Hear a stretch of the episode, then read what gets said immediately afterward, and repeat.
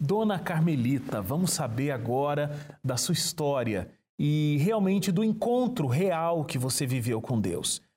Porque assim, na infância, né, é, ali com 12 anos, a senhora já começou a frequentar a igreja adventista. Mas aí é, a senhora deixou a igreja adventista e foram 20 anos em que a senhora ficou fora da igreja. 20 anos é bastante tempo. O que te levou a deixar a igreja é, e, inclusive, por tanto tempo? É, eu me casei na igreja adventista e fui, vivemos muito bem no início. Tive dois filhos e depois uh, veio a crise do casamento. E o meu casamento foi, foi piorando, o nosso relacionamento, piorando bastante. Foi até que ficamos separados no mesmo teto. E aí, devido a isso, a nossa fé foi enfraquecendo, né? E, e todo esse sofrimento é, nos fez afastar da igreja, não fomos mais. E a gente passou a frequentar outros lugares, mais por curiosidade, né? Mas onde eu estava, é, eu sempre sentia que não era meu lugar. Houve o, o papai faleceu, houve um culto, né, do enterro, e a gente, e eu ouvindo aquele culto, me lembrando de tudo da igreja, eu fazia um propósito para mim mesma de voltar. E passava os dias eu não consegui voltar. Com a minha mãe foi a mesma coisa. Depois, por último, eu tinha uma sobrinha com apenas oito anos morava em Hortolândia, minha irmã, e ela era a única pessoinha uh, cristã, né? Ela ia na igreja, foi convidada, ia, cantava no corinho infantil da, das crianças. E ela gostava muito de mim, eu amava aquela menina. Porque quando eu ia passear na minha irmã, ela ficava agarrada comigo.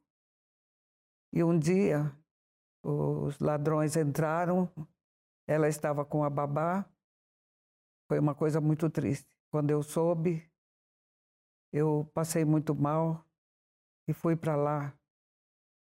E aí o culto que fizeram para ela, no enterro da menina, ela foi enterrada com a baca, com a beca, desculpa, do, do coralzinho. E aí, é, aquele dia, eu saí decidida, eu e meu esposo, que a gente, porque ele foi também, ia voltar para Cristo. Mas novamente eu continuei trabalhando fora e ouvindo as amigas. Fui deixando até que chegou o dia fatal, né? É, eu, o, você relata, né, de vários momentos em que Deus falava, é, você sentia que Ele estava apelando ao seu coração quando participava desses cultos e desses momentos e de que deveria ser o momento de voltar. Sim. Você até aceitava que era o momento de voltar, mas a vida voltava para o seu trilho e você não voltava para a igreja. Não. O que me intriga é que eram momentos de muita dor. Muita dor, sempre. E nesses momentos de muita dor, geralmente é, as pessoas elas culpam a Deus e elas querem se afastar de Deus. Ah, se Deus permitiu que isso acontecesse com a minha vida, eu não quero ficar com esse Deus. Isso é muito recorrente. Mas não, esses momentos de, de luta, você não culpava Deus, mas pelo contrário, você sentia saudade desse Deus. Eu acho que você de repente sentiu uma saudade de ter Deus do teu lado é, para passar por esses momentos difíceis. Era mais ou menos por aí? Sem dúvida. Eu sentia saudades de Deus, sentia saudades da igreja, sentia saudade dos irmãos, que eu tinha muita amizade, eu cantava, era solista na igreja. Inclusive, meu marido me conheceu declamando uma poesia. O primeiro dia que ele foi na igreja, né? Conhecer a igreja adventista, ele era católico. Ele me viu declamando uma poesia e gostou, já simpatizou e aos tempos ele foi assistindo, não, não faltou mais e nós. Isso é rápido que eu estou dizendo. E então eu tinha muita saudade da igreja. Fiz muita parte na igreja. E mas voltava para o meu trabalho, né, as amigas, a vida, a correria para cuidar da casa e trabalhar fora. Não achava tempo para ler a Bíblia, nem, nem na verdade não tinha aquela decisão de voltar. Agora, o, o momento é, em que você realmente decide de uma vez por todas é, é um momento de intensa dor, intenso medo, e a gente vai começar a contar um pouco dessa história. Você também sofreu um assalto. Sofri. Como é que foi isso? Uma tarde eu fui no, no banco para tirar um extrato, porque o meu pagamento caía no dia 30. E no dia 5 eu fui tirar um extrato para ver normalmente como estava a conta. Não, não peguei nem dinheiro nenhum, tinha os trocados na bolsa. E eu voltei do banco, saí numa praça e eu entrei no carro.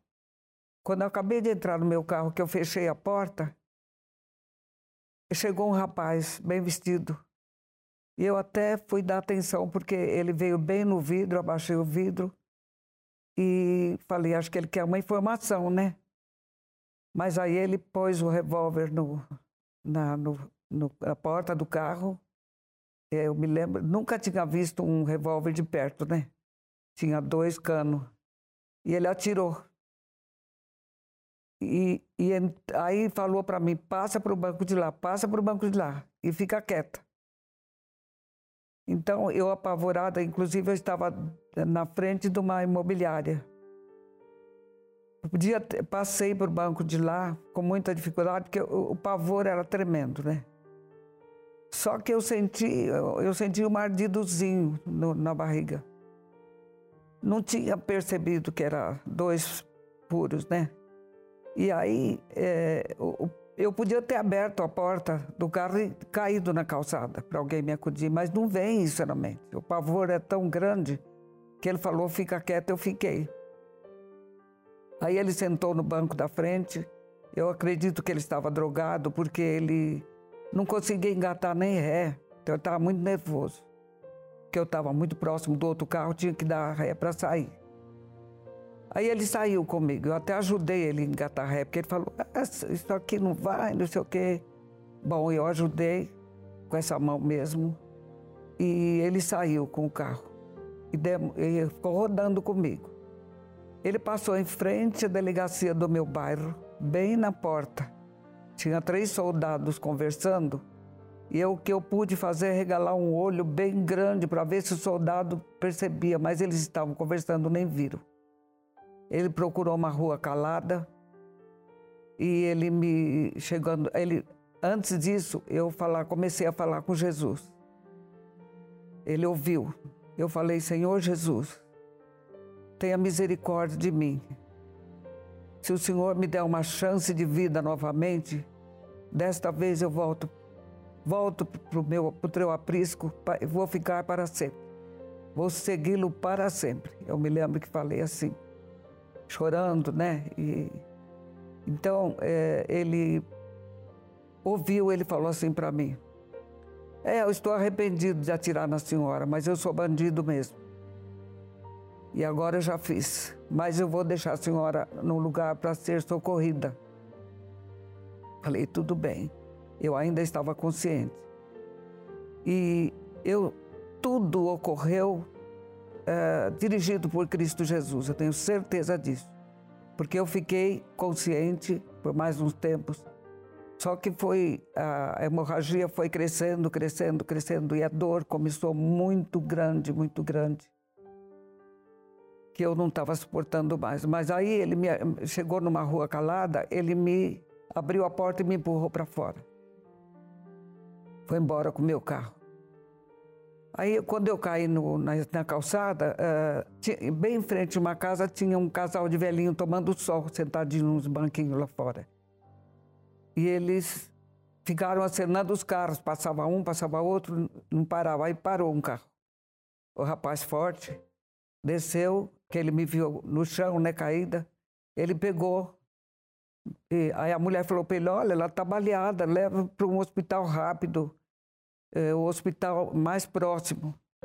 Aí ele me pegou no colo, sentou. Eu me lembro que ainda falei: eu vou sujar, porque eu estava toda ensanguentada, tudo vestido. Aí é, o carro subiu a ladeira e eu já estava com, com o rosto caído no vidro, que não suportava mais. Aí veio uma a médica ia indo tomar café, e eu tinha trabalhado 16 anos nesse hospital. E ela falou para mim, Carmelita, o que, que você tem? Você está pálida totalmente. Eu falei, eu fui baleada, doutora. Ela voltou correndo, pegou uma maca, já me puseram e fui para a sala de emergência. E lá sondas, tudo, sangue. E imediatamente me prepararam e eu já fui para o centro cirúrgico. Nesse interim, meu filho chegou no hospital. Estava uma chuva intensa. E falaram para ele, vai para a sala de emergência. Ele chegou na emergência, minhas amigas, umas amigas que tinham me atendido, é, falou, olha, corre que é, o corredor do centro cirúrgico é longo e, e, ela não deve ter entrado ainda. Pega esse corredor, corre que você alcança. E ele foi, mas eu já, tava, já tinha perdido a consciência. Mas eu sei que Jesus estava comigo, porque na hora que eu senti a lágrima do meu filho, eles ainda puseram propé nele, puseram touca. Eu senti aquela.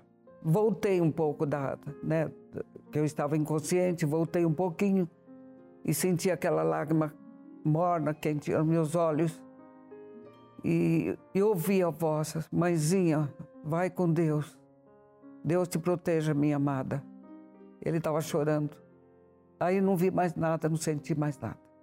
Qual foi o momento em que a senhora realmente pensou assim: se eu sobreviver dessa situação que eu estou vivendo, eu não vou mais viver sem Deus? Mas enquanto eu tive consciente, pensava, só pensava em Jesus, só lembrava as passagens da Bíblia, só lembrava dos louvores. E eu não vi nada, e a cirurgia durou quatro horas, o, a luz do hospital acabou devido ao temporal. Eles terminaram com gerador a minha cirurgia. E nisso já tinham avisado a família, estava tudo lá fora. A minha irmã, que também trabalhou nesse hospital, é, pegou, chamou a doutora e falou para ela: por gentileza, vai na, no centro cirúrgico, vê como a minha irmã está reagindo. Ela foi e os médicos falaram que não tinha jeito, era óbito, porque a hemorragia foi muito grande. Mas naquele momento, é, a senhora disse: bom, agora se eu tiver vida para continuar vivendo, vai ser uma vida com Deus. Sem dúvida. Eu já tinha pressa de voltar. Se Deus me desse a vida, me deixasse com vida como Ele deixou, né? Mas a senhora passou por muitas dificuldades é, por conta desse, desse assalto e desse tiro, né? É, que a senhora teve. Porque é, uma cirurgia onde os médicos, a senhora foi para o intervalo, né, contando isso, os médicos davam uma situação, olha, estamos fazendo o possível, mas a hemorragia foi muito intensa, vai ser um óbito. A senhora passou por um processo muito profundo, os órgãos todos uh, é, para fora, né, para que eles conseguissem uh, cumprir o papel deles ali naquela cirurgia, cinco horas de cirurgia, uma transferência de hospital, é, a energia que acabou no meio de uma cirurgia, mas a senhora conseguiu de fato sobreviver. A mão de Deus estava ali, literalmente, junto com aqueles médicos. Sim, sem dúvida. E quando terminou a cirurgia, o médico foi lá fora, conversou com meu marido e falou: Olha, tira ela daqui amanhã, mas eu quero uma ambulância UTI, com tudo completo porque aqui ela vai pegar uma infecção muito grande e já tem a pólvora que ficou um pouco no intestino, então, porque perfurou o intestino. E aí eu fui, eh, meu marido arrumou essa ambulância, fui para o Hospital Adventista, de onde eu tinha o plano de saúde. Cheguei lá, os médicos já estavam à minha espera, com a sala tudo arrumada. E fui internada. Ligaram sangue, tudo. Só que depois de cinco dias que eu estava lá, me cobriram, era maio, era muito frio, cobriram com cobertor peludo e eu sou alérgica à lã. O que aconteceu? Eu tossi a noite inteira e os pontos da cirurgia abriram, o intestino veio para fora. Ficou aqui pendurado. Chamaram o, o médico que me operou e ele veio pôs uma, uma fraldinha aqui, uma, um, com pressa, aliás. E pôs o ouvido no intestino por fora já, parte né, do intestino.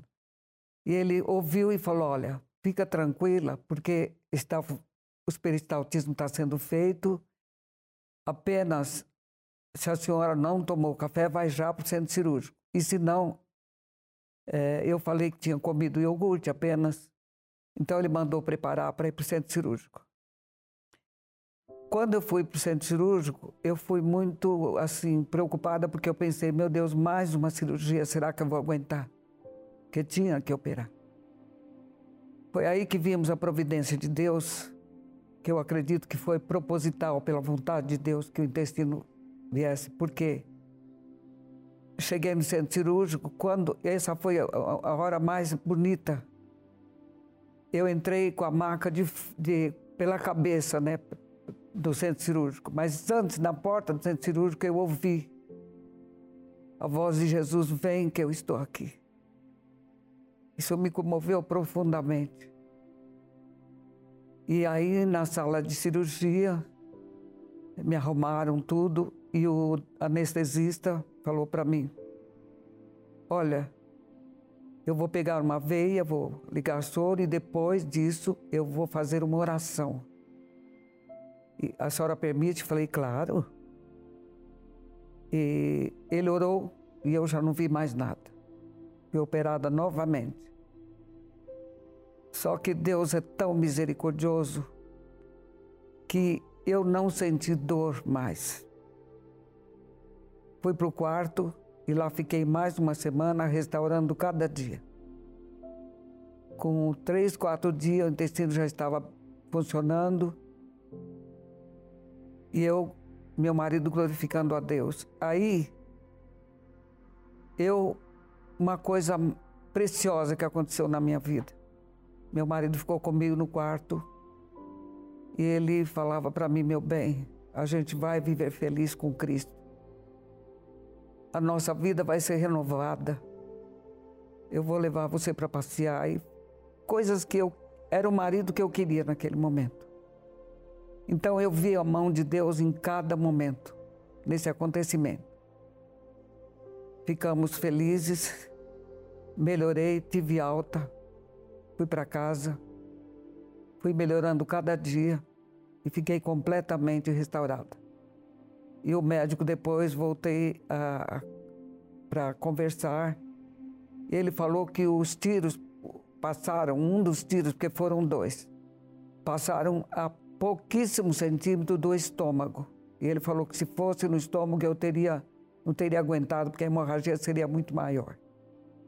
Então, é, eu tinha um problema intestinal antes, que ficou completamente curada, porque eles retiraram 60 centímetros do meu intestino, que foi onde foi perfurado. E na cirurgia da, do Hospital Adventista, encontraram o projétil. Um dos projéteis saiu acho que caiu no carro. E o outro ficou entre os órgãos. E a notícia boa é que o doutor chegou e falou para mim: olha, a mão de Deus que esteve com a senhora, porque o, o, o segundo projétil não perfurou órgão nenhum. Ele ficou dançando entre ovário, útero, essas coisas, seus órgãos. E não perfurou nada. E agora nós tiramos, né? E eu guardei por muito tempo no vidrinho com álcool, mas depois eu achei que não devia guardar mais. Foi essa a minha história. Só que assim que ficamos bem, que eu fiquei bem, eu já voltei a frequentar a igreja. Fomos batizados novamente, eu e meu marido, porque ele também acabou saindo, né? E eu o que eu queria dizer é que o Senhor Jesus esteve a cada instante, eu tenho certeza que Ele permitiu esse chamado. Eu me senti uma ovelhinha, aquela ovelha perdida, desgarrada, né? Que se separou das 99. E o Senhor Jesus foi me buscar e me trouxe nos ombros. Eu estava sangrando nos espinhos da vida. E Ele foi me buscar e me trouxe com tanto amor. Por isso eu digo, eu me lembro daquele verso: sei fiel até a morte, dar-te a coroa da vida. E eu espero que o Senhor Jesus nos conserve assim, fiéis, para guardar o breve encontro com Ele e ser feliz para todo sempre. Esquecer tudo que Ele já esqueceu quando me perdoou. Amém. É muito bonito ver como a senhora fala com carinho de Deus quando Ele vai é te buscar. É, é muito bonito ver a emoção nos seus olhos quando a senhora fala de esse Deus que é um Deus que trouxe felicidade, trouxe vida plena, né? Parou aquela situação da vida em eu vou voltar, eu vou voltar em algum momento, mas voltou e isso trouxe paz porque a sua vida ficou completa e plena. É muito bonito ver tudo isso. Eu acho que é um grande exemplo para quem está em casa e de repente está vivendo essa mesma situação de vida que a senhora viveu por 20 anos. Então eu quero agradecer muito a senhora ter vindo e a senhora ter contado essa história para a gente. Muito obrigado e que Deus continue abençoando a vida da senhora. Amém.